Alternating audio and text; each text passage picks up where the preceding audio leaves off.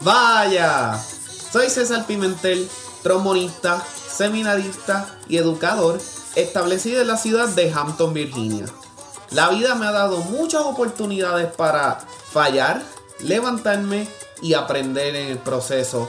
En esta segunda temporada de Huellas en la Arena, quiero darte la oportunidad de que me conozcas un poco mejor al compartir esas experiencias, a la vez que seguimos aprendiendo con todos los invitados que voy a tener en distintas entrevistas. Así que mantente cómodo, mantente cómoda, que estamos a punto de irnos en una aventura de mucho conocimiento.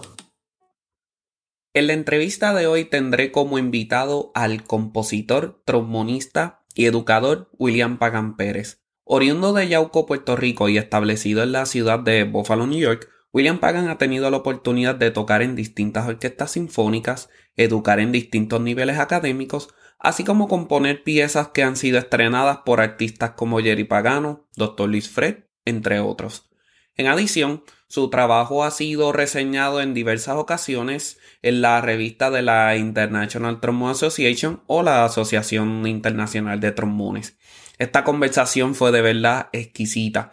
Tuvimos la oportunidad de conocer más a fondo su historia, los proyectos que ha publicado para distintas agrupaciones e instrumentos, así como también tuve la oportunidad de escuchar un poco más sobre sus proyectos futuros y lo más importante, la importancia de salir hacia adelante y de publicar lo que tienes. O sea, sí, tenemos que mejorar como artistas, tenemos que mejorar como instrumentistas, pero a veces buscar la perfección eh, puede ser dañino. Y aquí lo importante es exponer lo que tienes en el momento en que lo tienes. Claro, trabajo duro, trabajo arduo, pero ponte en la conversación, sal hacia adelante, redes sociales, todas estas cosas que de verdad son bien esenciales para los artistas en este momento, fueron una de las pocas cosas que hablamos en el, en el podcast. Así que, así como lo disfruté yo, espero que tú también lo disfrutes. Ponte cómodo, ponte cómoda, que como siempre nos espera un banquete. Vamos allá. ¡Vaya! Saludos a todos, saludos a todas. Oye, llevo una rachita de tres entrevistas y esto yo no lo digo por mí porque obviamente que se chave yo, como decirlo así, es que de verdad me encanta, me encanta hablar con un montón de gente porque la gente que traigo en estas distintas entrevistas definitivamente tengo una gran admiración por ellos y por ellas. Este, de verdad jugaron un rol bien importante en mi vida y wow, ¿qué más podemos decir sobre la gente que he estado invitando últimamente? Y no es casualidad que mientras me estaba eh, desarrollando lo que era el conservatorio de música, eh, habían distintos tipos de personas, ¿verdad? Las personas que te buscaban riña porque sí, simplemente porque, ¿verdad? No sé. Eh, las otras personas que estaban solamente en lo suyo y practicaban y hacían lo que hicieran y, y, buscarles conversación era difícil porque definitivamente estaban en lo suyo, pero había gente que siempre estaba dispuesta a ayudarte. Y aunque no se lo pidiera de manera directa, indirectamente a veces tenían la conversación y eran personas tan empáticas que de una manera indirecta sabían que tú estabas pidiendo la ayuda y ellos te la daban y a medida que se daba esa verdad, relación de respeto, eh, definitivamente las relaciones pasan de ser de profesional a una de amistad, la cual de verdad son las más duraderas en mi entender. Dentro de ese tercer tipo de personas, a mí no me viene a la mente una persona que tuviera ese espíritu de ayudarte a tal nivel y a tan elevación, más que, la, más que eh, el compañero y amigo que tengo aquí, William Pagan. O sea, William Pagan, desde que yo llegué al conservatorio, siempre me está ayudando. Incluso antes de salir del conservatorio también me ayudaba. Y siempre nos manteníamos en contacto porque definitivamente tremendo educador, tremenda persona y sobre todo, más que cualquier otra cosa, tremendo ser humano. Y de verdad que yo estoy tan honrado por tenerlo aquí porque no hablaba con él hace mucho tiempo y entonces esta conversación va a ser definitivamente, ya me la estoy saboreando y no la hemos empezado. Así que, William, un gran abrazo fuerte, fuerte, fuerte. Unas palabras que quieras decir antes de comenzar la entrevista per se. Ay, María, después de esa introducción, bendito, yo, yo estoy aquí más emocionado todavía, ¿no? Gracias, César, por invitarme, ¿verdad? Y, y, gracias por esas bonitas palabras. La verdad es que sí, mira, a mí todo el que se me acerca y me pregunta algo y yo lo puedo ayudar, yo lo ayudo, ¿verdad? Porque yo, yo, yo, a mí me criaron así, siempre en el espíritu de colaborar y ayudarnos. Y pues en este mundo de la música, eso es lo mejor que hay, compartir. Definitivamente, definitivamente. Eh, cuando yo llegué al conservatorio, eh, ya esto, estabas en el proceso de graduarte, ya te habías graduado, o sea, vienes de una generación mucho antes que yo, por lo que entonces es bien curioso para mí tu historia, de dónde viene William Pagan, de dónde se desarrolla, a todos esos elementos que te llevaron hasta donde estás hoy. Muy bien. Es muy buena pregunta. Bueno, yo me crié en el pueblo de Yauco, allá en Puerto Rico. Este, yo soy estudiante de la escuela pública. Mi primera experiencia con el trombón fue en séptimo grado en la escuela José Onofre Torres con el maestro Mr. Pérez. Eh, ahí estuve hasta noveno y pues él tenía una pequeña bandita, también hubo un tiempo tenía una pequeña orquesta y yo pues escogí el trombón. Este, luego en la high school, pues yo me fui a, a, la banda escolar de Yauco, que era una banda de marcha y de, de files, y también pues teníamos unas pequeñas temporadas de, de, tocar música de conciertos, ¿verdad? Y para mí pues esa era como que la meta, porque pues desde pequeño mi papá fue músico también y estuvo en la banda. Y, y, siempre pues que se podía, ¿verdad? Íbamos a ver la banda en las paradas, en los festivales, o sea, como fanáticos de la banda escolar de Yauco. Y a mí, de verdad, pues llegó un punto en que sí, yo quería estar en la banda escolar de Yauco y ahí aprendí entonces con el maestro de la época, el paz descanse, Félix Rafael Valedón. Y mientras este Valedón ya estaba en esos planes de, de, retirarse, por ahí pues entonces llega entonces la profesora Keila Cruz. Y ellos fueron realmente, ¿verdad? La, las personas que me motivaron, ambos con su ejemplo y con su dedicación, me motivaron entonces a estudiar música. Definitivamente, definitivamente. Entonces, luego de estudiar, o sea, en ese momento donde el profesor Valedón y la profesora Cruz te motivaron a estudiar música, eh, ¿tenías idea de cómo era el proceso audicional del conservatorio? ¿Habías visto la banda del conservatorio o todas esas cosas? ¿Cómo puedes decirlo? Yo, yo, comencé, yo comencé a estudiar el bachillerato en música en la Universidad Interamericana Recinto de San Germán. Mm y me gustaba mucho. Pero de momento muchas amistades empezaron a hablar de una institución llamada el conservatorio, que a mí me creó curiosidad. Y yo tenía un amigo que toda la semana subía al conservatorio a, a, a tomar lecciones privadas con un maestro de contrabajo, paz descanse también, el señor Freddy Silva. Y un día yo le digo, oye, mano, perdona, verdad que yo sea así de caripelado, como decimos en Puerto Rico, este, pero yo puedo ir contigo a ver qué es eso del conservatorio. Y pues me dijo, sí, claro que sí, vente conmigo. Y fui un día y conocí lo que era el conservatorio. A mí me gustó todo lo que yo vi ahí y pues tomé la decisión de que yo quería pues transferirme y estudiar ahí. Y pues como te digo, yo nunca había hecho una audición. Pues yo busqué la información en la oficina de admisiones y busqué este repertorio y fui y me colgué la primera vez. Mm. Y yo, wow, entonces me llegó una carta explicándome qué fue lo que pasó. Y entonces yo dije, bueno, bueno, si esta vez no es, pues la próxima. Y vuelvo entonces y estoy seis meses más preparando una mejor audición, con, eh, tratando de mejorar todo lo que había fracasado anteriormente. Y pues logré entrar al conservatorio. Tenía muchas deficiencias porque tampoco yo era un estudiante talentoso.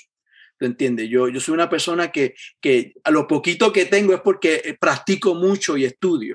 ¿Verdad? Yo no, no era una persona de, de virtuosismo, de talentos. Yo, yo soy de, de los que tienen que practicar mucho. Claro.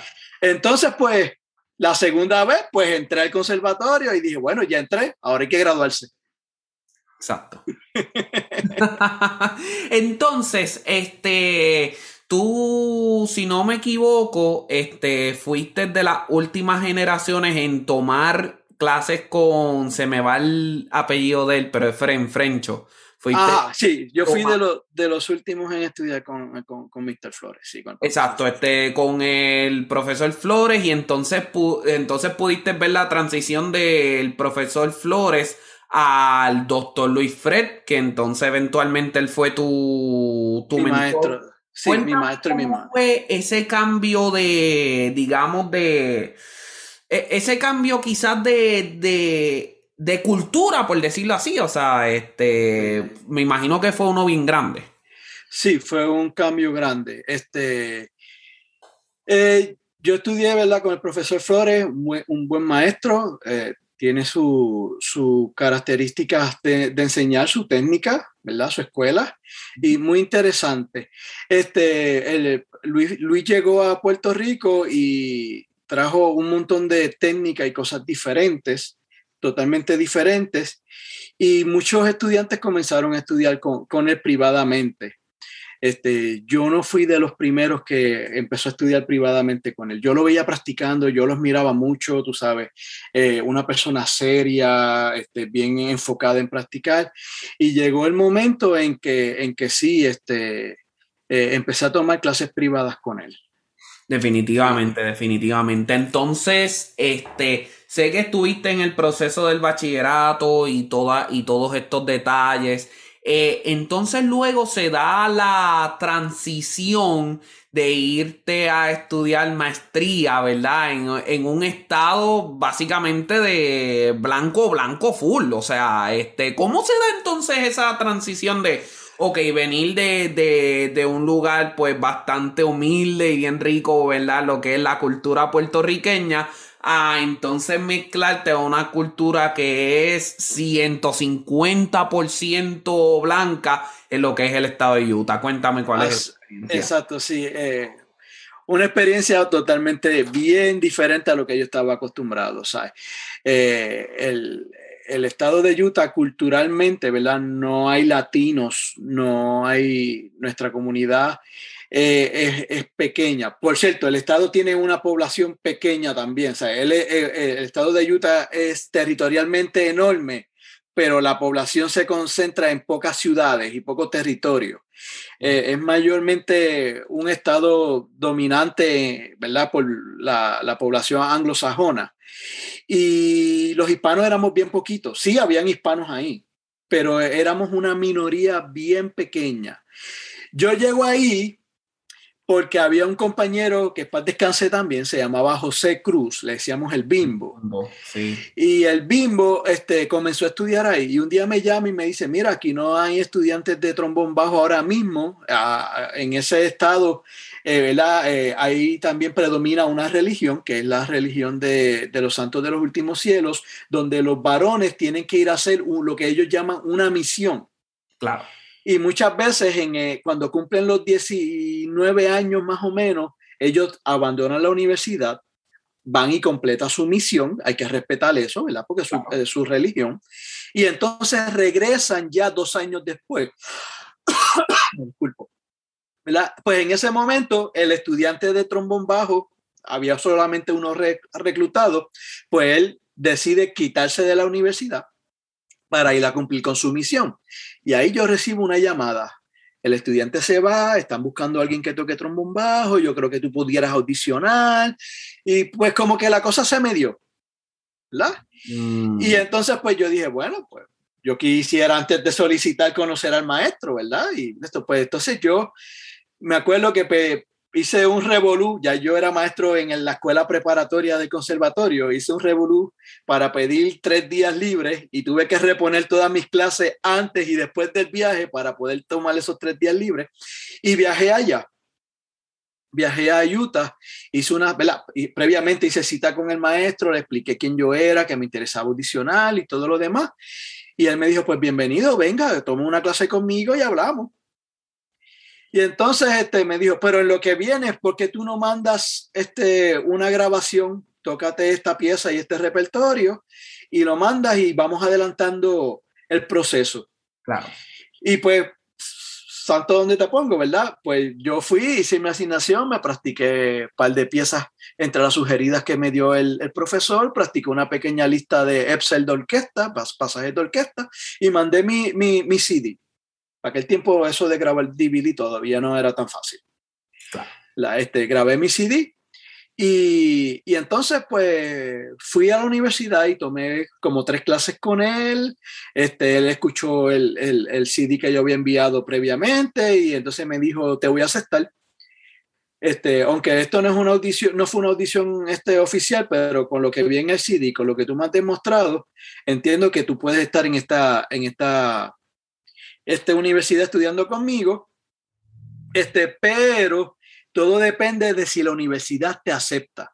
Claro. Una cosa es que el departamento de música y mi recomendación te acepte, otra cosa es que la universidad te acepte. Ahí tienes que ir a tal oficina llenar todos los papeles, pagar unos chavos, este, mandar las transcripciones de Puerto Rico, etcétera, etcétera, etcétera. Ay, María, y eso fueron como, como unos 25 días, tú sabes, de mucha tensión. Mucha espera y mucho... Mucha espera, sí, porque ya él me había dado la palabra, sí, yo te acepto aquí, ¿sabes? Con, con el CD que enviaste y con, y con las clases que tomaste conmigo, ya yo veo que puedes trabajar conmigo, puedes estar en la universidad a nivel de maestría. Pero entonces había que esperar que el comité de admisiones de la universidad, que es aparte, me diera el visto bueno. Entonces después la otra pregunta es, ¿cómo vas a pagar la universidad? Exactamente. Porque en mi caso yo me fui en enero y en enero no se da beca. Las becas, eh, como dicen en Puerto Rico, el bacalao se reparte en agosto. Oh. Y yo dije, si yo no me voy en enero, no me voy nunca. O sea, eh, y él me dijo, ¿qué vas a hacer? Nah, yo estudio con préstamo. ¿Tú estás seguro? Yo, sí, tranquilo. Vamos a estudiar primer semestre, después resolvemos. Claro. Sí. Entonces, pues me fui y después el, segundo semestre, cuando entonces en agosto repartieron el bacalao, ¿verdad? Repartieron entonces las becas y el dinero, me asignaron una pequeña ayuda que realmente fue una gran ayuda para mi bolsillo. no, definitivamente. Y en ese proceso de estar en Utah, eh, donde te enriqueciste de esa cultura, de verdad, de Larry Salkin está allí, de, este, de los mejores trombonistas en, la, en el área de los Estados Unidos. Este, en ese momento donde tú estuviste en ese proceso de estar enriqueciéndote de esa cultura, eh, ¿se te vino a la mente que querías ser maestro en ese momento o ya eso era algo que existía en tu corazón y simplemente lo que estabas era puliéndolo? Puliéndolo. En, en... Yo, yo siempre fui, siempre yo me dediqué a la enseñanza. Mm. Este, yo quería ser músico sinfónico ¿verdad? Y espero que nadie me cite, pero está en mi vida. Yo quería ser músico sinfónico hasta que tuve la oportunidad de ser extra, extra y sustituto en una orquesta sinfónica y ahí me di cuenta que ser músico sinfónico no era lo que a mí me gustaba. Mm. Que era un sueño, pero que no era mi trabajo.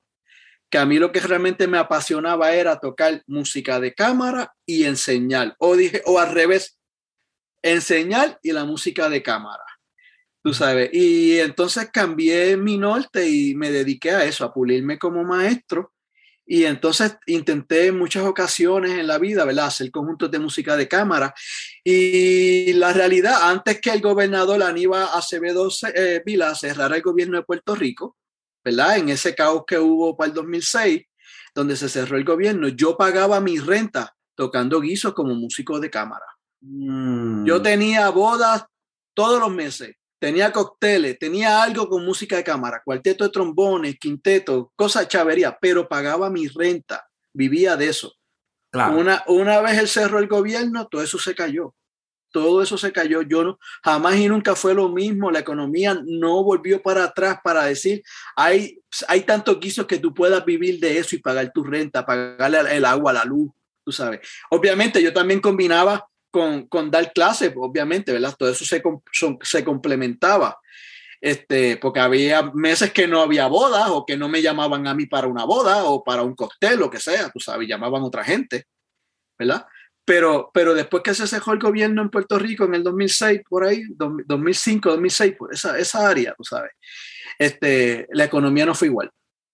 Mm. O sea, la economía no, no fue igual y, y, ahí pues obviamente cuando se da la oportunidad de irme a estudiar a Utah, dije, bueno, en Puerto Rico no hay nada que hacer, vámonos. Mm, entonces, te vas, de, o sea, re, eh, de Puerto Rico fuiste a Utah, Utah vuelves a Puerto Rico, entonces en Puerto Rico das el salto nuevamente y a dónde te lleva la vida en ese momento. Bien, cuando estoy en Puerto Rico, ya llego con una maestría, ¿verdad? Uh -huh. eh, se me dio la oportunidad de ser maestro universitario. Fui, Mm. fui profesor en la UPR por tres años, luego empecé a dar clases en la Universidad Católica en Ponce y eran trabajos excelentes, me encantaba mucho dar clases al nivel universitario.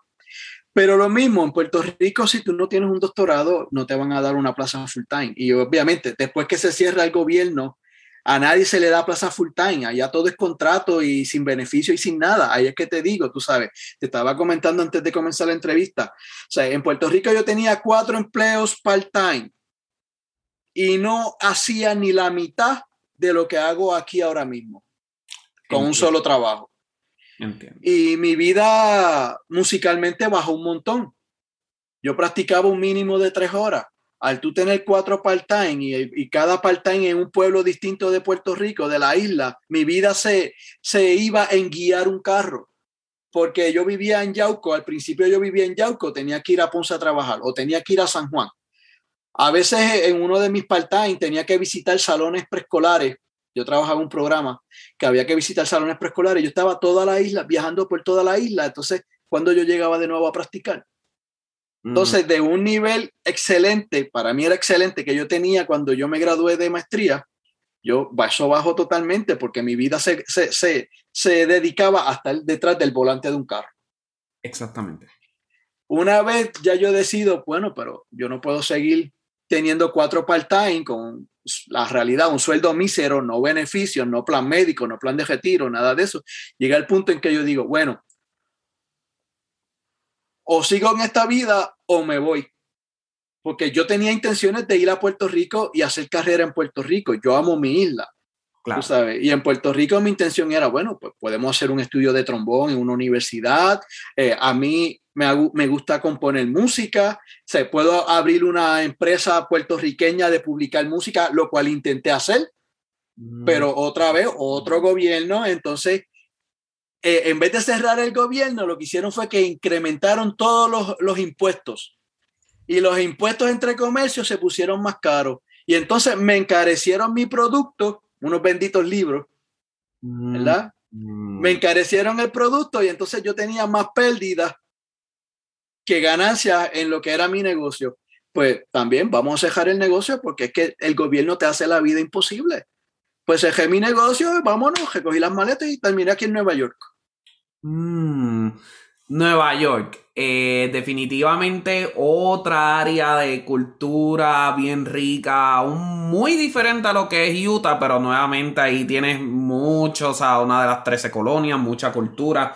Eh, pero entonces llegas a Nueva York con lo que cierra, porque es bien interesante, mira, eh, veo que quisiste ser músico sinfónico en algún momento, ¿verdad? Entonces tuviste la la, la, oportunidad de ser eh, suplente de una orquesta, básicamente pues tuviste eh, la oportunidad de probar el asunto, o sea, una orquesta donde el 80-90% del repertorio es de gente muerta y gente, ¿verdad?, europea. Entonces luego vas a la línea de educador y entonces cierras por lo que digo yo el triángulo ya con el, baga con el bagaje de compositor y llegas al área de Nueva York. Y me gustaría enfocarme en el área de composición un momento, porque ¿cómo es que empieza el proceso de curiosidad como compositor? Si puedes recordar cuándo fue ese momento donde el Eureka oh, sucedió.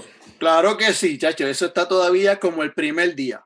Eso está, eso está en, mi, en mi mente como el primer día. Mira, cuando yo era maestro en Puerto Rico, este, antes de irme a estudiar a Utah, yo trabajaba en un programa muy bueno, un programa que yo lo llevo en mi corazón. Se llama Programa de Orquestas Juveniles de Puerto Rico, lo que se conoce como POSU. Claro. POSU era un programa de la Orquesta Sinfónica de Puerto Rico, de, de la Corporación de las Artes Musicales, que era en los residenciales públicos. Mm. Y yo empecé ahí a trabajar como maestro. Yo era maestro de trombón, yo ni me había graduado. Pero llegó un momento en que yo fui entonces director de una de las orquestas de POSU. Claro. Y entonces en esa orquesta yo tenía una situación de que había mucho ajelo bueno, ¿verdad? De música este, para orquesta a nivel elemental, ¿verdad? Algunas eran transcripciones de, de compositores este, europeos, otros eran este, arreglos de, de, algunos maestros de la misma orquesta, algunos eran arreglos de música popular, pero siempre yo tenía un pequeño problema. Estaba bien hecho y había un buen solo de viola, pero en mi orquesta no habían violas o las violas eran los más elementares y, el, y, el, y entonces el solo estaba muy avanzado para las violas. O de momento este año se me graduaron, porque a la vez se gradúan de cuarto año, pues se reduce la orquesta y hay que volver a empezar. Se me graduaron todos los violines, o la mayoría de los violines. Hay que volver a, a crear una escuela de violines para que la orquesta suene. Y entonces, pues ahí yo empiezo a hacer arreglos, arreglos a la medida de mi conjunto. Pues si lo que tengo son tres violas y son niños que están apenas empezando a pasar el arco, pues vamos a hacer un arreglo donde la viola no tenga algo importante. ¿Tú entiendes? Porque pues necesito que suene. ¿Y qué, qué es lo más que tengo? Trompeta. Pues vamos a soltar la tinta para trompeta. Ya los violines están tocando un poquito mejor. Ah, pues el próximo arreglo, los violines van a tener más melodía o van a tener más cositas. ¿Verdad? Arreglos a la medida. Y, yo siempre pues me pasaba haciendo orquestaciones, orquestaba mucho, cogía mucha música para piano o, cosas para piano y lo pasaba a la orquesta para poderlo tocar en la orquesta. Ahí tuve muchos sinsabores, porque está este maestro de cuerda tradicional que él quiere tocar música de Beethoven, porque Beethoven es lo máximo, música de Mozart, porque Mozart es lo máximo, sin importar la necesidad de la escuela, de lo que hay en la escuela, de lo que hay en el programa. Y entonces tuve mucha guerra por eso, tú sabes, porque, porque no veían la visión de que, mira, o sea, no tengo la orquestación, o sea, no tengo el personal para tocar la orquestación, lo que está escrito en la música, hay que hacer algo. Pero yo estaba empezando, tú sabes, estaba, apenas estaba descubriendo, sí, cometí muchos errores. A veces escribía, la tonalidad era fa mayor. Los violines cuando son nuevos no se, no se, no se le pone eh, bemoles, es mayormente sostenido porque ahí es donde están los, los dedos. Pues esas cosas se aprenden en la marcha. Cometí muchos errores y tuve muchos sinsabores por, pero también era gente que no hacía nada, ¿verdad? Porque si ellos entonces tenían conocimiento, pues mira, haga la Hello Stage, lo tocamos. Pero como quiera, yo no me dejé parar por nadie y yo entonces seguí creando, cultivando eso de orquestar música. Cuando Luis Fred llega al conservatorio, Luis Fred tiene algo que siempre quieren sus estudiantes y si alguien le presenta un proyecto o algo, él lo usa y lo, lo, ayuda o sea, a que se siga fortaleciendo, ¿tú entiendes? Y, y entonces él me dio unas primeras buenas oportunidades. Para la semana del 14 de febrero, ¿verdad? El San Valentín, él siempre le llevaba a la esposa unas serenatas y mm. entonces ahí yo a veces aprovechaba y decía, mira Luis, ya viene la serenata, ¿verdad? Este, este, para aquel tiempo teníamos este, la confianza. Viene la serenata, lo que sea, aquí tengo estos agelos. Y entonces vamos a leerlo a ver si funciona. Pues más o menos funciona, hay que agelar esto aquí, lo que sea. Y vamos y dábamos la serenata, pero ya ahí ya, ya yo veía otro tipo de, de experiencia. No, espérate, ya esto es a otro nivel. Y yo fui creciendo poco a poco. Yo, yo me considero como un, eh, empresario, ¿tú entiendes? Visionario. O sea, yo no, yo no me, yo, lo mío son proyectos de esa manera. Pues voy a Utah. Y en Utah también tengo la oportunidad de, de, de que me dejan este, eh, tener este, lectura de angelitos. Claro. Ahora, aquí es donde viene de verdad lo de componer música. Para yo graduarme de Utah, yo tenía que tocar dos recitales. ¿verdad? Mm. Ese era los requisitos. Usted toca dos recitales, el comité los aprueba y usted se puede graduar. Pues preparando el repertorio para el primer recital, yo me acuerdo, porque tengo ese papel todavía guardado en mi corazón, tú sabes, en casa y en mi corazón. Claro. Me, acuerdo que eh, el doctor Schaefer, que era mi maestro allá en, Utah, eh, tenía un papel cuadriculado color verde. Un papel cuadriculado color verde. Y ahí él anotó una lista de 10 números y escribió ocho piezas que yo tenía que comprar porque él quería que yo las tocara en el primer recital. Eso era lo que él quería escuchar para evaluarme. Claro. ¿verdad? Y que el comité me evaluara. Pero dejó dos números en blanco. Y yo entonces le pregunto, veo que hay este, ocho piezas que yo tengo que conseguir, que tengo que comprar, ¿verdad? Este, para, porque, perdóname, es que él no quería que yo tocara música que ya yo había tocado en bachillerato. Claro. Él quería algo nuevo y yo no tenía repertorio.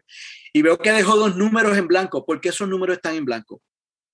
Y él me dice, bueno, este es tu recital, escoge una pieza que a ti te guste. Tienes derecho a escoger una pieza que a ti te gustaría tocar en este recital. Oh, pues muy bien. y el otro número, tú eres puertorriqueño.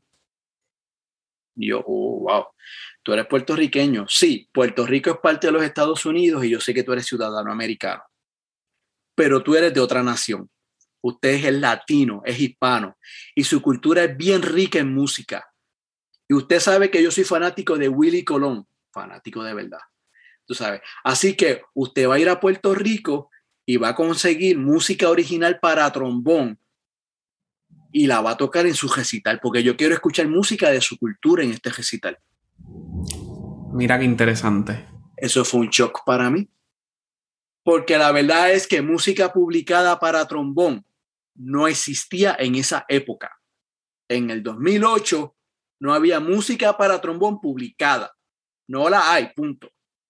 Después, después con el tiempo yo descubrí que sí, hay muchos compositores puertorriqueños que escribieron música este, académica o música, digamos, clásica o música, como quieras llamarla, contemporánea para trombón. Muchos compositores puertorriqueños de gran envergadura. Pero César, ¿dónde está esa pieza? ¿Dónde está esa música? ¿Dónde están esas partituras? No existen. Exacto. Y, y si existen, están en un archivo y como es, pasa a veces, puede que ese archivo esté lleno de orina de ratones o de caca de cucaracha pero no va a estar accesible para que yo vaya y la coge, la ponga en un atril y la toque.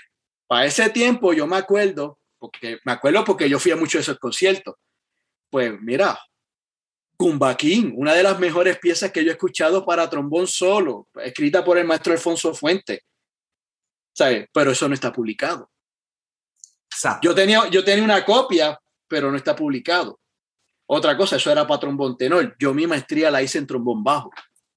Eh, el registro de King está inaccesible para el trombón bajo, tú sabes, eso está muy agudo, tú sabes. Entonces, yo no iba a consumir tiempo de práctica para una pieza de seis minutos o ocho minutos, pero tener que practicar cuatro horas, como que eso no, no, es algo saludable cuando tú vas a, cuadrar tu horario de clase de la universidad, los ensayos de la, de la universidad, con tu tiempo de práctica personal por un recital.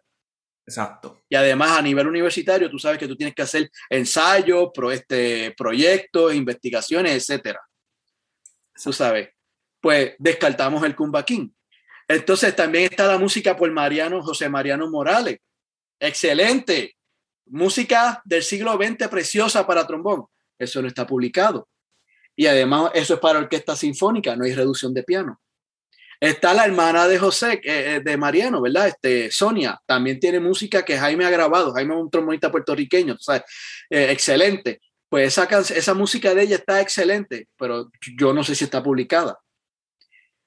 Entonces, pues yo lo miro y le digo, es que eso no existe. ¿Cómo va a ser que en Puerto Rico, que hay un bagaje cultural tan grande, los compositores puertorriqueños no escriban música para trombón? Y yo, bueno, hay compositores, pero que yo pueda conseguir la partitura y tocarla son otros 20 pesos. Y él estaba bien incrédulo, o sea, él, él, él, como que no, no le cuadraba eso en la mente, tú sabes, porque ver el bagaje de, de, muchos trombonistas puertorriqueños, ¿sabes? Jaime, Luis Fred, Miguel eh, Rivera, este, Francisco Rosario, ¿sabes? entre muchos otros que, tú sabes, Jafi Torres, este, eh, Moisés, tú sabes, este, todos esos músicos que, que, graban salsa, que él escucha salsa y que conoce de esos nombres, porque mi maestro de Utah, eh, eh, eh, ¿verdad? Daba clases en esa universidad, pero él era cocolo, él tocaba una orquesta de salsa y tiene un King 3B. Claro. ¿Tú me entiendes? Y, y, pensar que no había música académica, una sonata para trombón por un compositor puertorriqueño, él eso le chocaba. Y él me regañó. Yo recibí un regaño para toda la vida. Me dijo, ¿Usted es maestro de música? Sí. ¿Usted es trombonista? Sí. Ah, muy bien. Pues usted va a empezar a componer música para su instrumento y la va a publicar. Y yo miro para arriba porque él era bien alto. Yo miro para arriba y digo, pero es que yo no estudié composición. Mozart tampoco. Mozart no fue a la universidad. Tú fuiste a la universidad. Tú fuiste a la universidad. ¿Tú estudiaste en la universidad solfeo? Ah, Mozart no estudió en la universidad solfeo. ¿Tú estudiaste este, armonía en la universidad? Sí, Mozart no fue a la universidad a estudiar la armonía. Tú tienes más herramientas que Mozart, así que empieza a trabajar. Wow. Y así fue como yo empecé a componer música. Wow. William. No me dejó de otra. La Universidad de Utah es una universidad catalogada como research. Esa, esa universidad hace mucha investigación. Para ello no hay excusa de que un trombonista se siente, lea un libro, aprenda lo que es este, a cómo escribir frases, cómo armonizarla y escribir un acompañamiento y publicarlo. Eso no hay excusa. Él me destruyó totalmente. Me dijo, cuando la toque, la graba, escribe la pieza, la registra en el, en el copyright y después la publica. Yo hice todo eso. Hice arreglos porque tenía poco tiempo. Yo tuve que negociar con una compañía, se llama Peer Music, en Los Ángeles, para que me dejaran hacer un arreglo de cuatro canciones de, de Rafael Hernández, pero académico, como él lo pidió, tú sabes.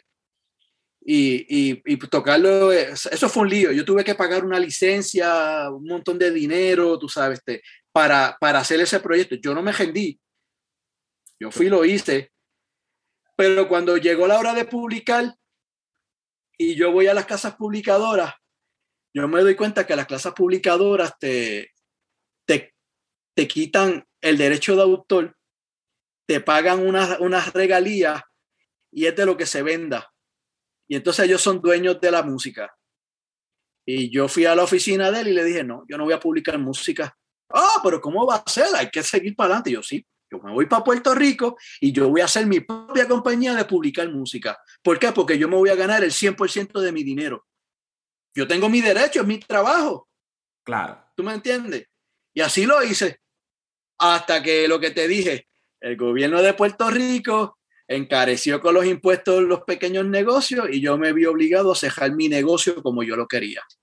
Mm. Entonces terminé en una compañía donde yo soy un self-publisher y ellos lo que me proveen es la plataforma donde yo subo la música, ellos me cobran un por ciento por darme el servicio de tener mi música igualdada para que la gente la compre. No me gano el 100%, pero me gano más que el 10% de la regalía de lo que me va a ganar originalmente. Exactamente, o sea, es, tu trabajo, entonces, ¿por qué ganarte el 10%? Exacto, lo que es la regalía, tú sabes. Y por eso fue que yo abrí mi, mi compañía de, de, de, publicar música. Y ese proyecto empezó como un regaño, pero, mano, o sea, con el tiempo yo empecé a estudiar composición más en serio, empecé a comprar libros, empecé a tomar cursitos online, este, el profesor Armando Ramírez dio unos cursos online, yo le llamo cursos pandémicos, ¿verdad? Porque fue también durante la pandemia y del mm. COVID, ¿verdad? Y entonces este, yo me conectaba toda la, todas las semanas a, ese curso y él nos daba asignaciones y tareas y, y entonces poco a poco pues fui desarrollando mi estilo de componer música. Y mm. en algún momento espero formalizar mis estudios en composición porque pues sé que lo necesito. Pero el no tener estudio no me va a detener porque vuelvo y te digo, Mozart será Mozart y Mozart es Mozart, ¿verdad? Pero Mozart no fue a la universidad. Yo fui a la universidad, yo tengo más recursos, o sea que yo puedo hacerlo igual o mejor. O sea, es que me encanta como lo pones por él, porque todos tenemos que tener en cuenta, o sea, aunque él eh, es considerado parte de la primera escuela vienesa, él venía de esa costumbre y tradición de escuchar todos esos colores, todos esos sonidos y es simplemente ponerle el sazón y ya. Oye, pero William, de lo que empezó como más bien un regaño o, motivación, lo que empezó como una motivación, ¿verdad? Este, hey, ¿por qué no haces esto? Ah, en el 2008 se ha convertido en un proyecto gigante donde estamos hablando Fanfare and Hibaro Theme. Estamos hablando tres, con, eh, tres concertantes boricuas. Estamos hablando de Fanfare for the Common Teenager. Piezas no solamente para trombón, estamos hablando piezas para fagote, estamos hablando piezas para trompeta, eh, conjunto grande, conjunto pequeño. Y me parece bien interesante que en tu biografía en inglés dice así, para ti es una misión el proveer música académica, educativa y entretenida que siguen las tradiciones de composición clásicas, pero tienen un toque, vamos a decir, un sabor afrohispano. Entonces, me llama mucho la atención el proveer música académica, académica, porque ves en esta manera de hacer música, por decirlo así, académica, el devolverle a tu comunidad lo que tu comunidad en algún momento te dio al darle eh, recursos a las escuelas públicas. Sí, sí. Mira, esto es parte también del proyecto que me dio Dr. Schaefer. Dr. Schaefer me dijo, tu música tiene que ser académica. Estoy citándolo, ¿verdad? Parafraseando, porque eso hace ya más de 10 años. Parafraseando. Tiene que ser académico. Académico significa que un maestro universitario pueda coger tu música y enseñar algo. Como pasaba en el famoso Conservatorio de París, de donde nace todo el repertorio europeo técnicamente del trombón, ¿verdad? Todos esos compositores como Maltán, ¿verdad? Frank Maltán o, o Bossa, ¿verdad? Vienen de, ese conservatorio, de esa escuela, de esa región. Pues él me decía, o sea, tiene que ser algo que incluya eso, o sea, algo que un maestro diga, wow, esta pieza yo puedo utilizarla para que mi estudiante aprenda algo en el bachillerato o en la maestría. Claro. Por eso es que a veces yo escribo una sonata. Concertante boricua, esa, eso suena, ¿verdad? Como que bien europeo, concertante. Sí, hay una pieza de, de, de Kotziel, Jan Kotziel, que se llama Alegro Concertante, para trombón bajo pues eh, el concertante significa, ¿verdad? Un concierto, concierto a lo boricua, concertante boricua. ¿Por qué? Porque esos son piezas, esas piezas mayormente son con acompañamiento de banda o de orquesta pequeña de cámara, que está de cuerda con un par de vientos de cámara. Este, y eso es como si fuera un concierto para el trombón o el fagot, el instrumento al que yo se lo dedique. Pero hay elementos puertorriqueños o de mi cultura afrohispana, porque el doctor Schaefer dijo, en tu música tienes que incluir algo tuyo, hispano, algo afro-puertorriqueño, porque tú tienes algo que decir de tu cultura, de tu, lo que llaman en inglés, background and heritage. O sea, tiene que haber saoco negro ahí. Yo soy brown, pero mi abuela era negra, ¿tú entiendes? O sea, eh, cuando vivimos aquí en la diáspora, tú sabes que esos temas se hablan bien fuerte. Eso es bien importante, tú demostrar de dónde son tus raíces. Pues eso, eso era lo que pedía el doctor Schaefer. Tú sabes.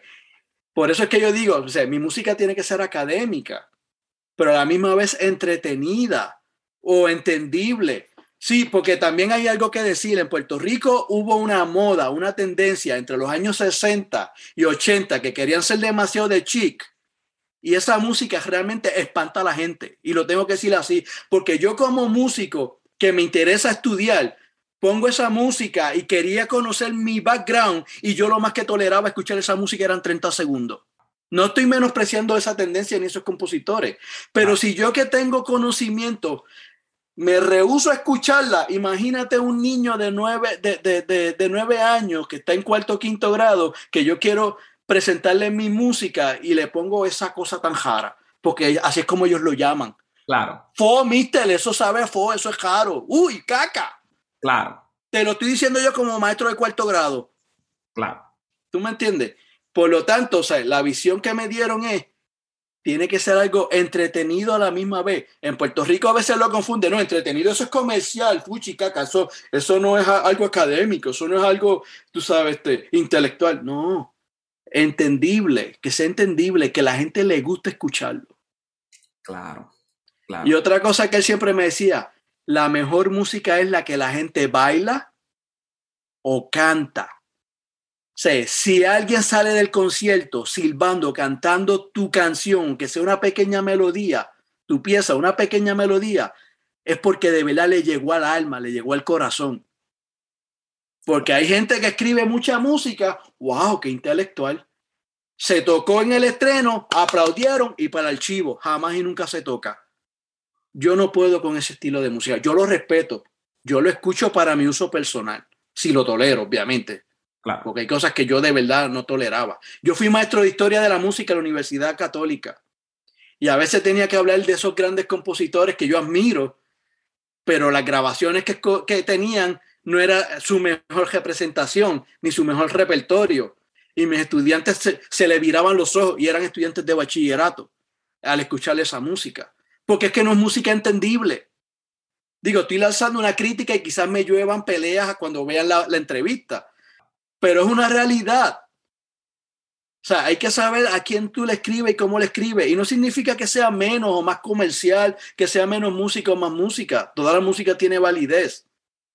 Pero si tú quieres que de verdad un niño se interese por cierta música y quiera desarrollar un buen oído por escuchar música sinfónica o música clásica, como se llama, ¿verdad? Música de, del siglo XIX, del siglo XVIII, tiene que ser algo que ellos realmente entiendan, que su cerebrito pequeño de nueve años desarrolle esa, esa, esa necesidad de escuchar la música. Pero si tú le pones cosas de espanto, no te van a querer, se van a rehusar. Y eso pasa en nuestra sociedad puertorriqueña. Eh, eh, son, muchas, son muchas cosas que, ¿verdad? Que, que la sociedad no. Eh, que, pudiéramos estar horas hablando de eso. O sea, este, el, la negación de la puertorriqueñidad es una de esas cosas. O sea, no, no solamente en el ámbito artístico, también en el ámbito social, ¿verdad? Este, y todas estas cosas que pudiéramos estar hablando horas, horas, horas de, porque es que de verdad, eh, a mí también me, me, me, hierve la sangre cuando hablamos de ese tipo de cosas. Y, y pero entonces, eh, aquí es que viene la pregunta, o sea, desde el 2008 que empiezas a hacer eso como un proyecto quizás de protesta, por decirlo así, con un proyecto de tú educarte eh, y tener el conocimiento que al día de hoy tienes en cuestión de lo que es todo este tipo de composición, me lleva a hacerte esta pregunta. ¿Tú imaginabas, en, aunque fuesen tus sueños remotos, que tanto Jerry Pagano iba a estar tocando una de tus piezas en la ITA, la plataforma probablemente más grande para los trombones en el mundo, y que el doctor Lifred estuviera también eh, estrenando, ¿verdad? La, la, obra que estrenó tuya hace poco tiempo, ¿te vino a la mente que esa, que esa magnitud de éxito la ibas a tener? No, nunca me lo imaginé. Eso ha sido bendiciones de Papá Dios. Digo, de la luz eléctrica, como, como quieras creerlo. Claro, claro. Para, para mí es Papá Dios. Mira, yo soy empresario y como empresario tú tienes que ser caripelado y tú tienes que saber dónde moverte. Por ejemplo, yo no escribo música de orquesta sinfónica. Sí, tengo cuatro arreglos de música sinfónica y tengo dos conciertos que son para orquesta sinfónica, ¿verdad? Trombón y orquesta sinfónica, fagot y orquesta sinfónica. Esa música yo la hice para mí. Claro. Para, para decir, ok, yo sé hacerlo, puedo hacerlo. Y, y está ahí, hay que la quiera comprar, la quiera tocar, pues perfecto, me va a ser de verdad el honor y voy a estar yo feliz de irlo a escuchar, porque yo trato de viajar a donde se, si es posible, a donde se toca mi música. Tú sabes, yo trato. Este, pero yo no, no compongo para música para orquesta sinfónica. Tengo cuatro arreglos porque alguien me dijo, hay una celebración que se llama el mes de la herencia hispana, que empieza en septiembre y eso se celebra en todo Estados Unidos menos en Puerto Rico. Y, todos los, hispanos que vivimos en la diáspora, como en Puerto Rico llaman, ¿verdad? Para decir, oh, la diáspora, y hablar mucho palabra de domingo. Pues todos los que vivimos en la, en la diáspora celebramos el mes de la herencia hispana.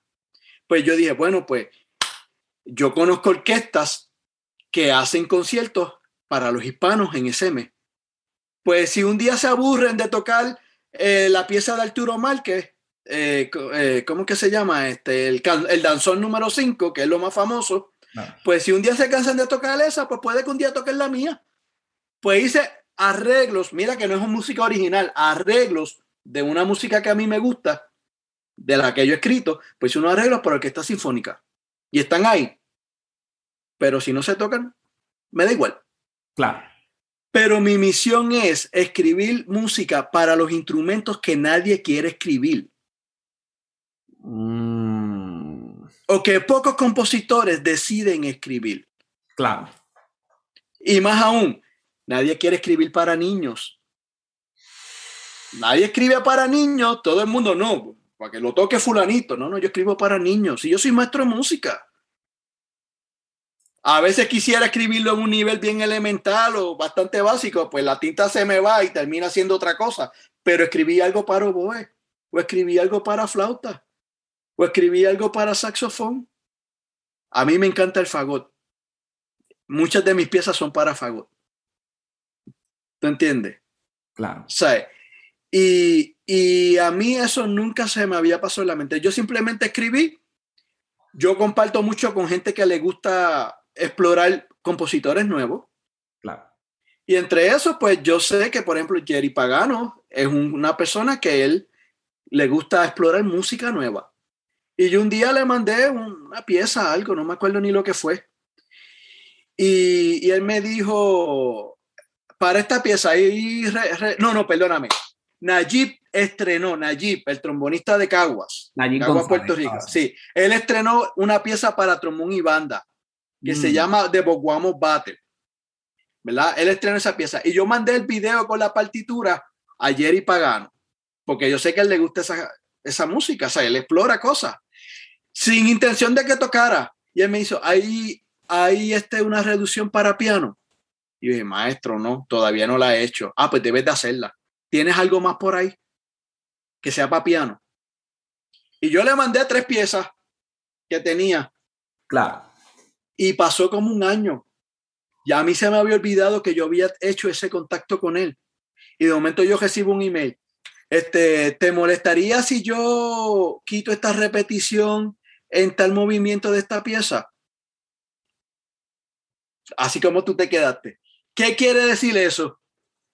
Que él está programando ya la pieza. Claro. O sea, yo no le voy a decir que no. Yo dice, corta lo que tú quieras. Claro. Pues el recital dura tanto. Necesito poner tu pieza que caiga con este otro repertorio en tantos minutos. ¿Qué tú puedes hacer por mí? Mm. Pues yo fui a mi escola y le dije, de tal compás, corta ahí y brinca tal compás. De tal compás, brinca acá, aquí. Y una pieza que duraba más o menos unos 15 minutos la pudo tocar en 7. wow. Yo, no iba, yo no iba a decir que no. Claro. Claro. Pues de momento me llega de la ITF, yo soy socio de la, de la ITA, ¿verdad? Llega el, del festival, me llega la, la invitación al festival, como socio que soy, me llega el programa y de momento está mi nombre ahí. wow. De sorpresa, el día del recital, por la tarde, me llegan cinco mensajes de texto con los cinco movimientos en video. Wow.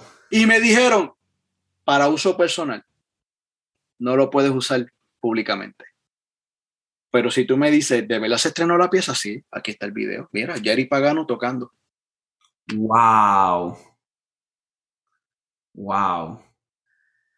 Wow, William. Y es, es que, es que, es que hace falta. El, el repertorio hace falta. Y qué bueno que pudiste ver dentro de esa. O sea, de porque había una falta de. Había una carencia de, esa, de ese repertorio.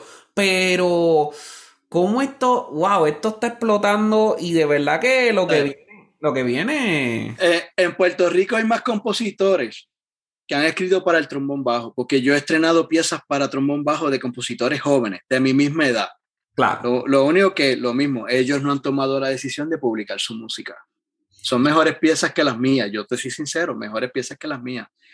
¿Cuál es la diferencia entre ellos y yo? Que yo las publico. Y eso es lo que yo invito a todo el mundo, publica tu música. Es que al final del día, y, y qué bueno que traje esto, porque definitivamente a nosotros nos enseñan el, el concepto de perfección enfermiza, y lo tengo que traerle en ese, de, de esa manera, porque es que, wow, o sea, no, que hasta que no esté listo, que hasta que no esté este nivel, que esté, pues no publicas nada, y entonces, pero entonces, ¿para cuándo voy a publicar?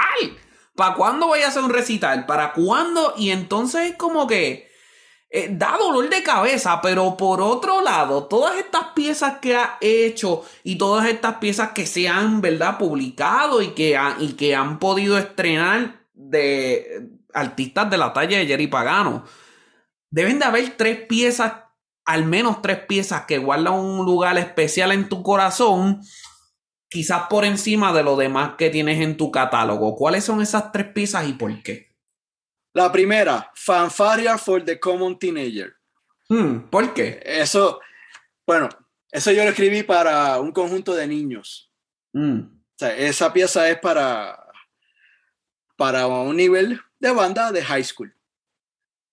Ok, pero ¿por qué esa pieza está en un, eh, en un lugar muy especial? Mira, mano, porque esa banda, eh, esa pieza la, la, no la estrenó, pero la tocó eh, un grupo de músicos, ¿verdad? De estudiantes de música de la Escuela de Bellas Artes Ramos Antonini de Yauco, de mi pueblo. Y yo ver a, todo, a todos esos estudiantes de high school, tú sabes, tocando la pieza y de momento que se paren e improvise, porque hay una sección para improvisar, y ver todos esos chamacos, ¿verdad? Todos esos muchachos de, de 15, 16, 17 años echándose un solito, para mí eso fue, tú sabes, algo como que, wow. La pieza yo la escribí para la, la escuela prepara, la banda de la escuela preparatoria del conservatorio. La escuela preparatoria tiene un programa de banda que dirige el profesor Carlos Torres. Y Carlos le gusta también este, tocar música, pero original para banda, no tanto arreglos de salsa, eso, música original para banda de compositores puertorriqueños. Y un día me dice, ¿por qué tú no escribes algo para nosotros? Y yo, bueno, pues sí, podemos hacer algo. Me gustaría enseñarle a improvisar a mis estudiantes. Ya me tiro la bola y quiero que tenga elementos puertorriqueños. Wow. Fanfare for the Common Teenager Alguien me dice, oye, tú no te estás burlando de la famosa fanfarria de, de For the Common Man, ¿verdad? De Aaron Copland. Y yo dije, no, yo no me estoy burlando, al contrario, de ahí fue que me inspiré. Claro. Porque cuando tú escuchas la fanfarria que yo escribí, abre con trompetas, como la famosa fanfarria de Aaron Copland. Mm. Pero como yo soy puertorriqueño y a veces soy medio charlatán, yo de una fanfarria seria caí en un baile de bomba, bomba de allá de Loíza. Claro.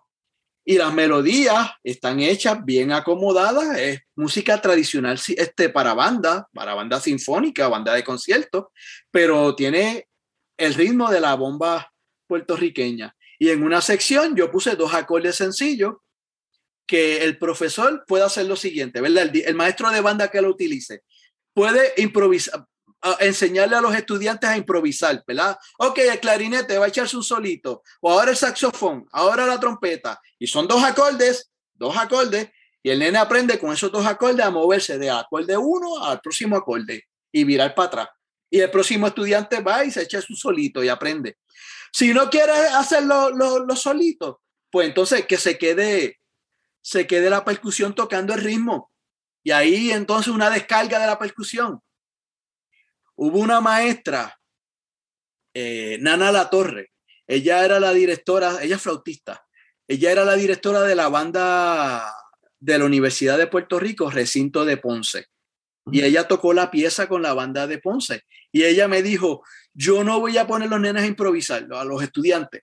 Yo voy a hacerle entonces que toque la percusión y que entren dos bailarinas de la, de la universidad. Pues ahí fue el show tú buscas en YouTube y está ese video y hay dos bailarines este de bomba haciendo su, su presentación con el ritmo de bomba. Wow. ¿Tú entiendes? O sencillamente, si no quieres hacer la improvisación ni quieres hacerlo de percusión, brincas de un compás a otro y acabas la pieza. Mira eso, qué interesante. Tú sabes. Y, y, eso, y eso fue lo que yo escribí. La música está escrita para banda tradicional con la orquestación de la banda de concierto. Lo bueno que tiene unas conguitas por ahí para que haga entonces el ritmo de la bomba y hagan el cuá. Wow. Esa es una de, mi, de mis piezas favoritas. La otra es Concertante Boricua número 2. ¿Y por qué esa? Ok. Eso fue, eso no fue, eso no, no fue comisión, pero eso fue lo que yo llamo un friendly request. ¿verdad? Un, pedido amistoso. Eh, hay un amigo mío de Utah que para aquel tiempo él era profesor en una universidad en Texas. Y como parte de su de sus requisitos para, tú sabes que los maestros universitarios tienen que hacer unos requisitos para subir de rango. Claro. ¿Verdad? Pues como parte de sus requisitos, él tenía que hacer un concierto. Pero ese concierto no es tocar cualquier cosa. Hay que tocar ciertas cosas que es lo que le da punto y mérito a su labor como maestro educando en la universidad.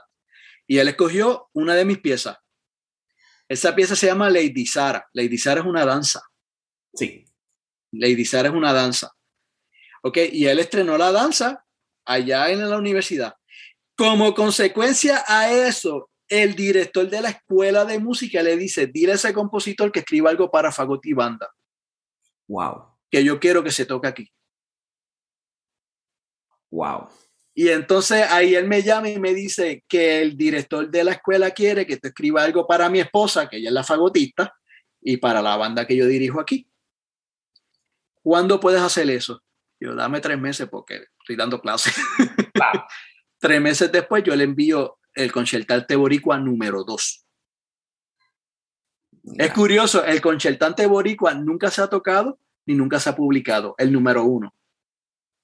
Mira qué interesante. Esa pieza yo la hice, la compuse, le puse el título, pero como tú dices, son esos momentos en que tú buscas esa perfección absoluta que te inculcan.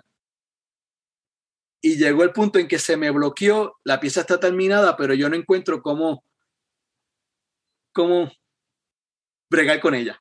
Está ahí, está en mi corazón, pero el concertante boricua número 2 se hizo. Concertante boricua número 2 se ha tocado tres veces. De esas tres veces yo he podido, yo he podido asistir a dos de esas. O sea, fui a la World Premier, que fue en Texas, y, y a la tercera vez que se tocó, yo fui a Virginia a ver el concierto. Wow. Sí, yo fui a Virginia. La universidad se llama Washington and Lee University, allí en Virginia. Este, y yo fui a, la universidad. ¿Por qué, por qué este, esa pieza ah, está en mi corazón? Esa pieza se escribió para los juegos, este, yo la escribí durante el tiempo que estaban los juegos este, centroamericanos en Mayagüez, en lo que era el 2010, ¿te acuerdas? Que eso fue algo grande. Yo escribí en esa época. Y yo estaba escribiendo la música mientras yo veía los deportes y la, las competencias y las ceremonias. Pues mira, la primera, el primer movimiento nuevamente es una bomba básica a mí me encanta mucho la bomba, especialmente eh, el, estilo Zika ah. del género de la bomba. Y, entonces eh, era como una fanfarria, pero era una fanfarria bien suave, porque era del fagot. ¿Tú entiendes? Y es como la canción Amanece. No, no así, ¿verdad? Pero tenía como que ese, ese, ese, esa, eh, atmósfera. Claro. Esa, esa atmósfera. El segundo movimiento fue una danza y el tercer movimiento fue una salsa con mucha técnica para el fagot. También la pieza se puede interpretar en trombón, pero los trombones dicen hay mucha nota por segundo ahí para tocar. pero se puede tocar en, trombón también. Tú sabes. Y para mí es muy especial porque esa, esa pieza fue de mis, de mis primeras piezas grandes, internacional, digo internacional en el sentido de que hay muchos sitios que la tienen, se ha tocado tres veces, distintas universidades, tú sabes. Y pues yo estoy loco porque algún puertorriqueño que toque fagot la toque con una banda de puertorriqueños, pues para escucharla entonces por, por mi cultura completamente. No, definitivamente, wow, me, me, encanta, me encanta. ¿Y cuál es la tercera pieza que, que tiene ese lugar especial? tres movimientos afrohispánicos. Mm. Esa se estrenó hace como cuatro meses, en abril del 2021. Mm, ¿Y eso por qué? Bueno, porque esa la escribí para mi maestro de trombón. sí, que cerraste, que cerraste el círculo ahí y como agradecimiento, ¿verdad? De todo lo que nos ha dado, porque a mí me ha dado mucho también este, le entregas esa pieza para que él entonces... Sí. ¿Cómo, fue la experiencia? Uh, maravillosa, maravillosa. Yo empecé a escribir la pieza pensando en su sonido, pensando en su técnica y pensando en su forma de ser. Claro. Él es muy especial. maestro Fred es alguien muy especial. Luis Fred, este, tocó, estrenó hace muchos años una pieza que se llamaba Kumba King, del maestro Alfonso Fuente. Ese estreno mundial para mí fue algo increíble. Y después que ese año él la tocó como cinco veces más, porque todo el mundo se la pedía, maestro, toque tal pieza de nuevo. Y él, pues, por complacernos, la tocaba. Y esa pieza envolvía muchas cosas. Música puertorriqueña, porque la pieza tiene muchos elementos puertorriqueños, muchos elementos cubanos y afro, afro eh, eh, pues, eh, caribeños. Más Luis Fred tenía que actuar. O sea, había una, la pieza hacía, ¿verdad? Un llamado a esta canción de, de Celia, de Celia Cruz, Kimbara, Kumbara, Cura, Kimbamba, ¿verdad? Algo así que suena. Y él tenía que como que hacer esos gestos eso para mí fue como que, wow, este tipo es capaz de hacer eso, ¿sabes? Y esa pieza se parece un poquito a la secuencia de Berio para trombón, ¿verdad? Que también es francesa. tú sabes, tú sabes, eso, eso viene de más allá. Tú sabes, eso, las secuencias de, para mí eso es intocable, pero ¿verdad? Tú sabes que, que hay gente que se viste hasta de payaso para tocar esa, esa obra, tú sabes. Así es. Este, y pues, mano, yo siempre quise escribirle algo a él, este, que, que explorara eso que yo vi cuando yo era chamaco, cuando yo era joven, en la sala San Román del conservatorio, ese estreno, ese día.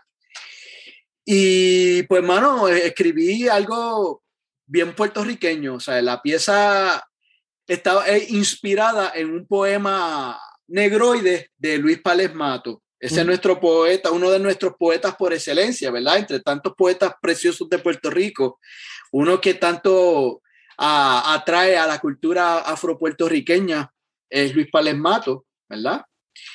Y, entre todos esos poemas puertorriqueños yo escogí ese. Pude haber escogido este alguno de Julia de Burgos, pero es que ese era el que para mí era perfecto para la pieza. Claro.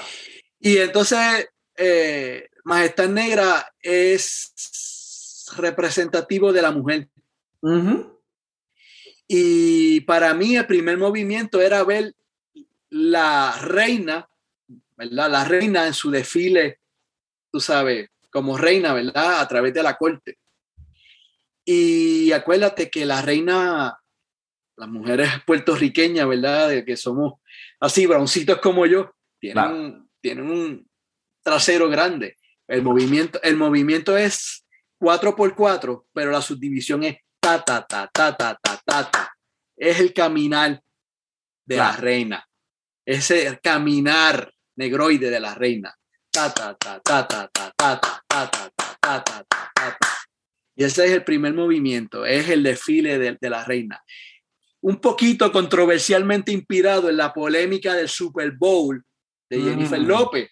Claro. Donde yo soy polémico, tú lo sabes donde, donde la televisión todo el mundo criticaba, pero ¿por qué ella baila así? Porque así bailamos nosotros, esa es nuestra ricura.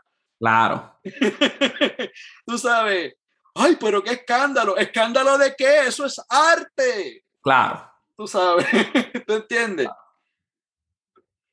El movimiento, pues como es multicultural, pues tiene entonces el lado opuesto. Tiene el libertinaje que a mí me gusta, con una parte que es entonces de la cultura también afro, afroamericana, que es, un coral de una iglesia bautista, de un himno bautista. Qué contraste, ¿verdad? Claro. La, reina desfilando con el sandungueo, y de momento una parte seria, que es el, ay bendito, pero ¿por qué ella baila así? No debemos de bailar así, tú sabes. Claro. Sigue. Algo polémico, pero también multicultural. Además que los puertorriqueños, ¿verdad? como nosotros, brown, ¿verdad? Que somos mezcla, o, los negros, ¿verdad? Tenemos esa influencia afroamericana bien atañida a nosotros y las iglesias bautistas y sus himnos también desarrollan la cultura afroamericana porque la mayoría de las congregaciones bautistas pues son personas de descendencia africana. Y ahí es que yo hago ese empate, ¿verdad? Diversidad cultural. ¿verdad?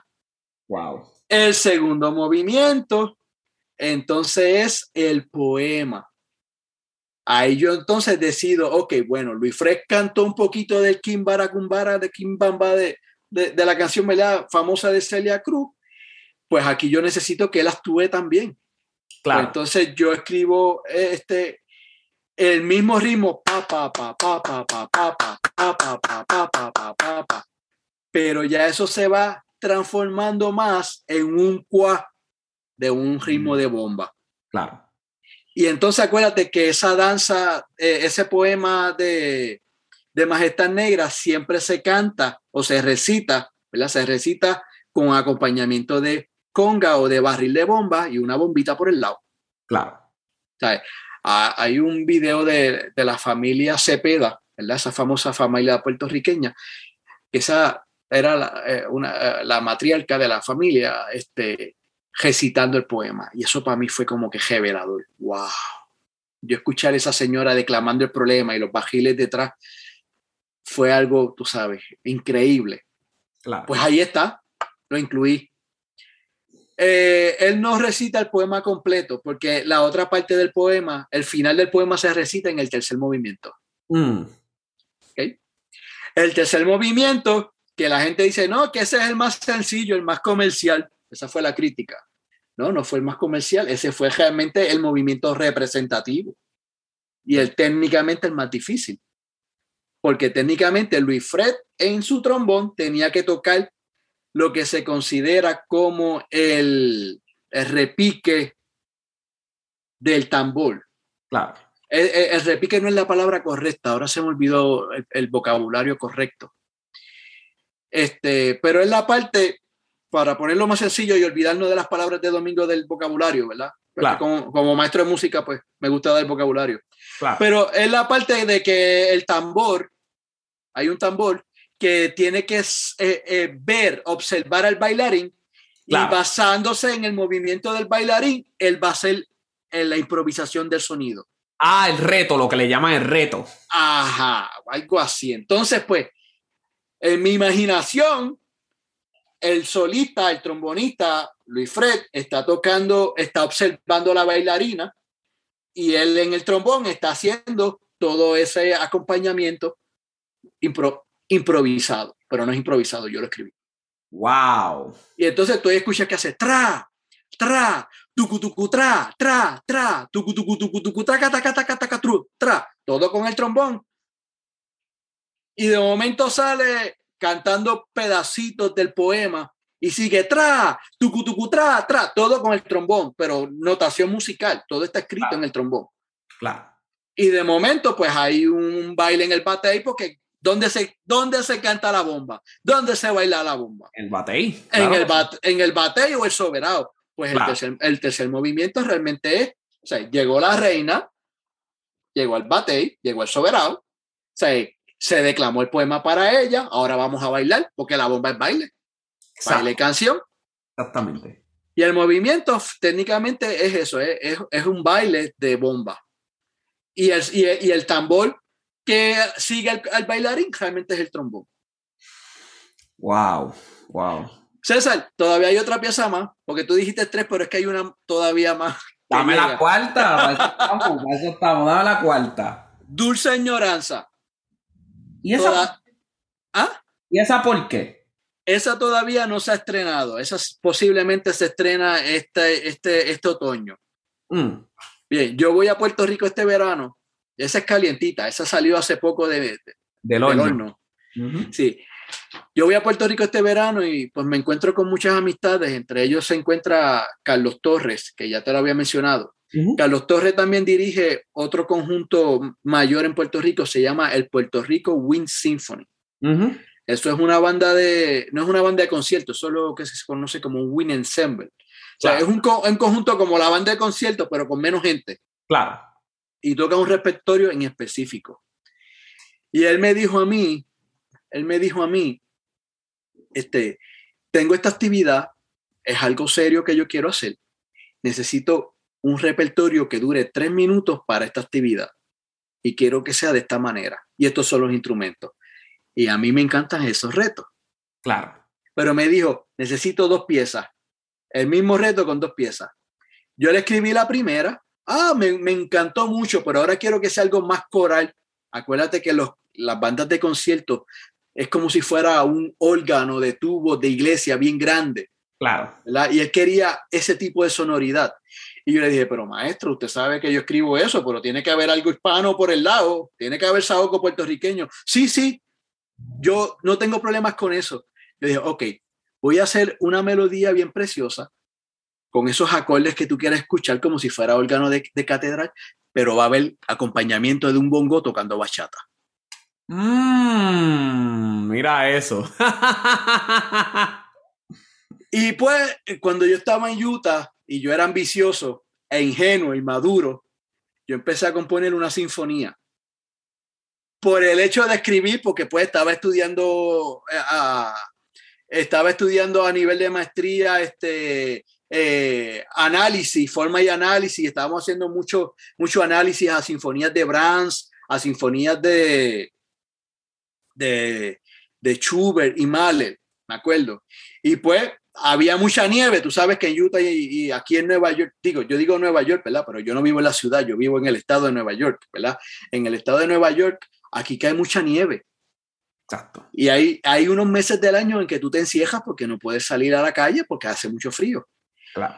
Pues allá en Utah, pues yo tenía fresco la forma sonata de la sinfonía, todos esos análisis. Yo empecé a escribir una sinfonía por gusto, por chaval, porque yo sé que compositores vivos es bien difícil que le toquen música en las orquestas sinfónicas, yo estoy claro. O sea, eh, tiene que haber una suerte y un milagro de Dios de que un compositor vivo le estrene música. yo estoy consciente de eso. Y, pues por eso es que yo te he dicho que yo no escribo música para orquesta sinfónica, pues yo no, yo no planeo morirme para que toquemos música. Este, pues eh, componiendo este, eso, pues yo dije, wow, pero esa música se quedó, se quedó en el olvido. Y cuando Carlitos me dice, Carlos me dice, compón algo coral, de momento a mí me vino la melodía de esa sinfonía de ese primer movimiento, de esa mm. supuesta sinfonía, a la mente.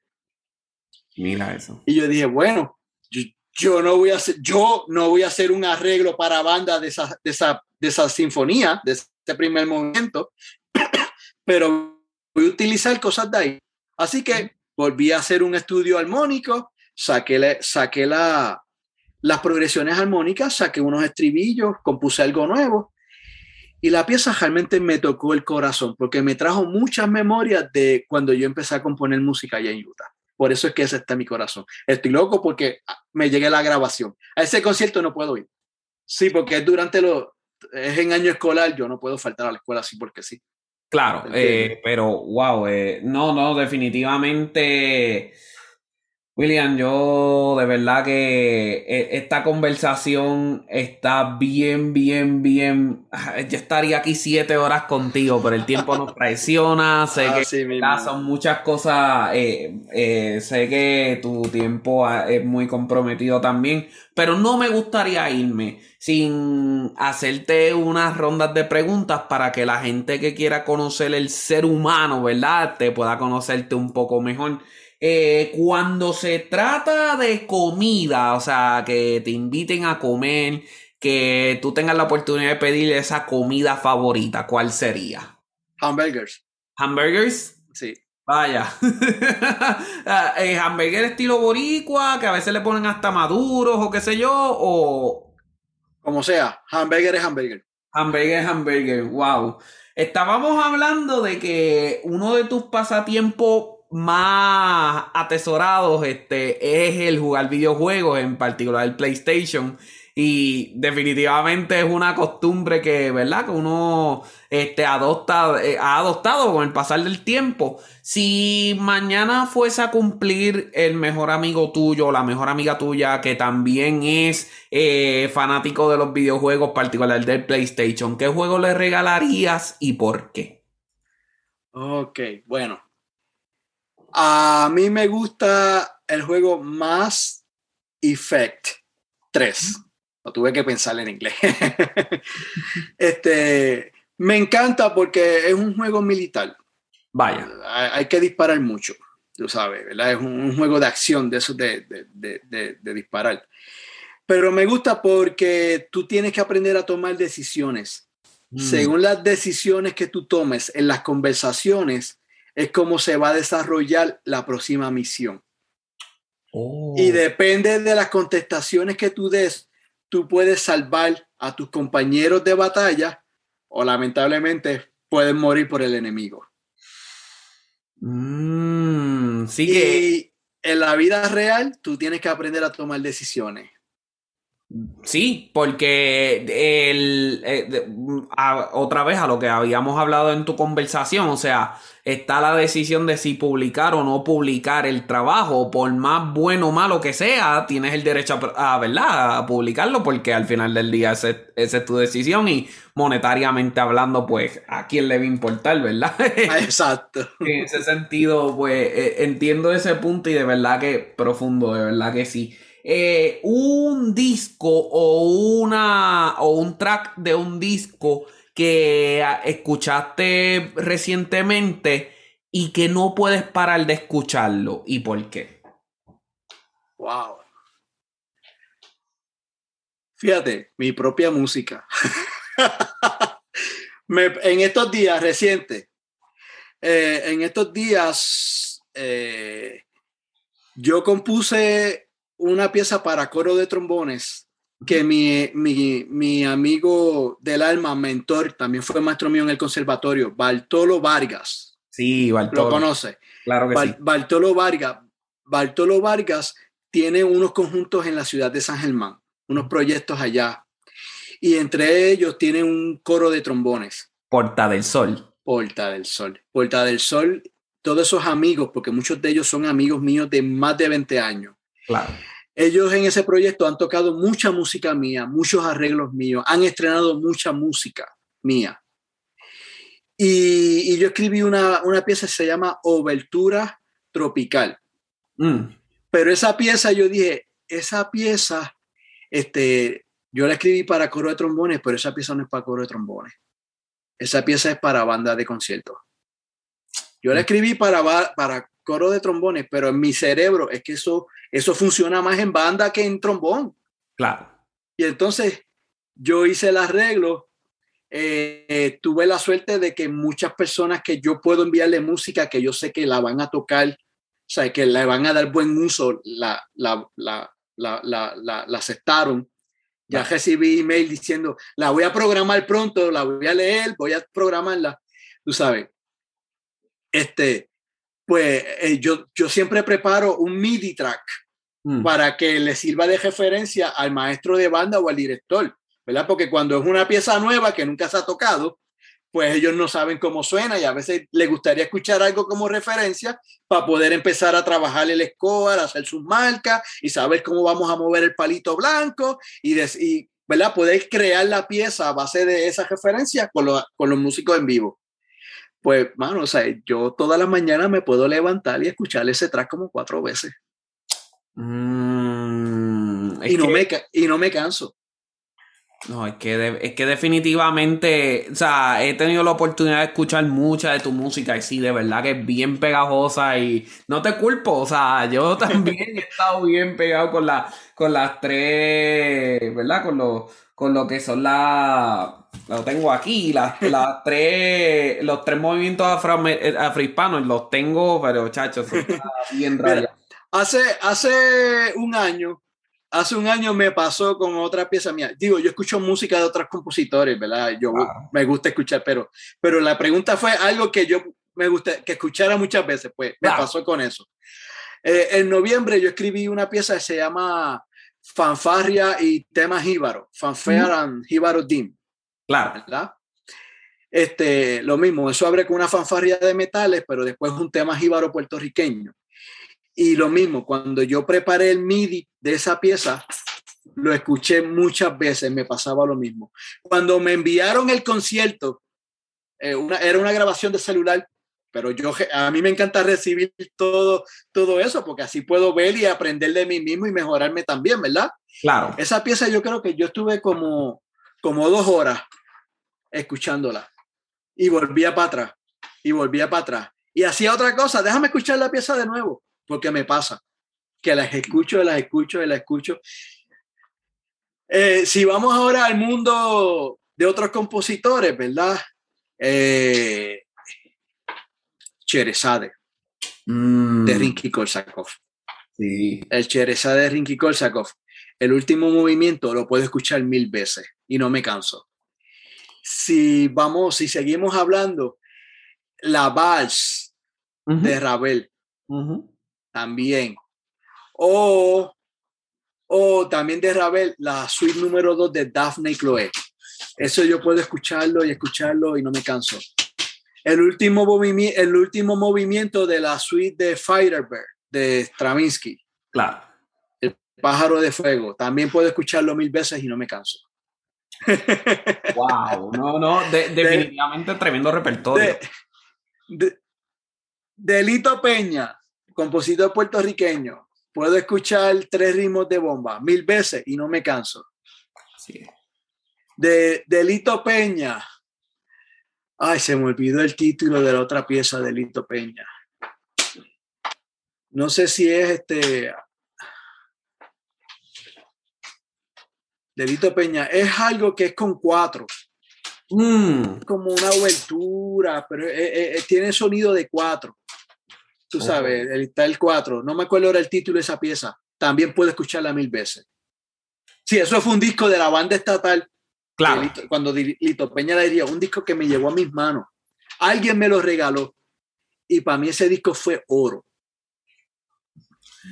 Sí, y hay un grupo puertorriqueño que se llama Descarga, Descarga Boricua. Descarga Boricua. También hay una, un número se llama Montañas, que puede escucharlo mil veces también. mucho, mucho repertorio, de verdad que sí. Yo, eh, básicamente, soy bien fanático de Back to the Future. Y, y por ese hecho, eh, siempre que tengo, ¿verdad? La oportunidad de hablar en este tipo de entrevistas, me gusta preguntar si tú pudieras montarte en ese DeLorean, ¿verdad?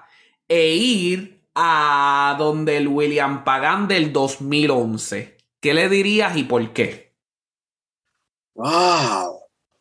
al 2011. ¿Qué yo estaba haciendo en el 2011? Espérate. Oh, no sea tan cascarrabia. Mm. Sí, me hubiera dicho no sea tan cascarrabia. Cógelo suave. Cógelo suave. No pelee con la gente. Oh. Wow, interesante. sí. Sí, ese año yo yo fui muy polémico, muy controversial allá en Puerto Rico cuando vivía allá. Era muy sincero y... Bueno, pero al final del día, o sea, el que, el que no, el que no está presto a escuchar a nadie, no está presto a escuchar a nadie, aunque lo que traiga, tú sabes que en ese sentido. Y entonces, si bien le dices al William Pagan del 2011, al William Pagan del 2011 que lo coja suave, que no sea cascarrabia, y que no pelee con gente y que, ¿verdad? Que coja sus batallas, por decirlo así. Eh, de esa misma manera te montas en el DeLorean y llegas al William Pagan del 2031. ¿Qué le dirías y por qué? Bravo. Bravo. Te voy a decir por qué. Mira, mano, a mí mucha gente me ha ayudado. Yo tengo la bendición de que he tenido muchos amigos, muchos maestros, muchos seres humanos que Papá Dios me pone de frente y me dice, vamos a hacer este proyecto y por aquí nos vamos. Y yo soy el William Pagan que soy hoy día por, por esa gente. Y yo me debo a esa gente que me ayuda. No voy a decir nombres porque son cientos. Claro consciente y no quiero que se me quede ninguno, ¿verdad? Pero a todos ellos los llevo en mi corazón y en mi agradecimiento, tú sabes. Pero también hay un montón de gente que siempre me dijo, tú no puedes. O mm. me pusieron trabas. Y yo soy rebelde, yo soy rebelde. Si alguien me dice que no, ahí más rápido yo le meto mano y echo para adelante. Claro. Y hoy día, hoy día, y el William del, del 2030 no va a ver la diferencia, tú sabes. Cuando yo me monto en el tren, ese tren va por ahí, desbocado por ahí para abajo, a 200 millas por hora sin que nadie lo pare. Claro. Y yo estoy orgulloso de eso, de que cuando yo me pongo una meta y alguien me dice tú no puedes, yo sí puedo. ¿Por qué yo no puedo? Y ese es mi consejo para todo el mundo. Si usted tiene sueño, usted hágalo. Y si alguien le dice que no, no le haga caso. Usted tiene que seguir para adelante y cumplir su sueño. Ahora, que sean sueños buenos, ¿verdad? sí, porque se pueden, ¿verdad? Se pueden eh, salen otras cosas que. Exacto, pero, pero siempre de verdad. O sea, si alguien. No, no voy a dar ejemplos, ¿verdad? Porque pues no, no vale la pena traer esas historias tristes de la vida, pero yo tengo muchos recuerdos de mucha gente que tú, me decía, tú no puedes. Tú sabes, ¿cómo que yo no puedo? Claro que yo puedo. Que me tome más tiempo, son otros 20 pesos. Que no lo haga igual que tú o como tú quieres, son otros 20 pesos. Pero de que yo puedo, yo puedo. Y tú no me vas a decir que no. Claro. Y ese, ese es mi consejo para toda la gente. Wow. No, no, definitivamente, oye, qué, qué delicia de conversación, hermano, de verdad que sí, este, mucha tela para cortar aquí, mucho, mucho para reflexionar y mucho para escuchar también, hay muchas cosas para escuchar, eh, William, de verdad que te agradezco un montón por tu tiempo y, y yo espero que esta no sea la última conversación que tengamos, que aunque sea también foro privado, pues también podamos seguir, es verdad, este, hablando de este tipo de cosas, de verdad que sí. Eh, de verdad que te agradezco aquí estar por, eh, que, hayas estado aquí con nosotros. Oye, y amigos, yo no sé ustedes, amigos y amigas, pero yo me disfruté esta conversación. Si tú no le das download o tú no lo bajas y no lo escuchas, pues te lo pierdes. Porque de verdad lo que se tocó aquí son definitivamente temas que nos preocupan a todos, que nos motivan a todos y sobre todo que nos dan mucho que aprender porque de eso se trata. Así que esta velada para mí fue enorme. Yo les agradezco que me hayan abierto las puertas nuevamente. Será entonces hasta la próxima donde ya sea un episodio solo o entrevistas para ustedes, también las vamos a tener. Así que cuídense mucho. Muchas gracias. Un abrazo.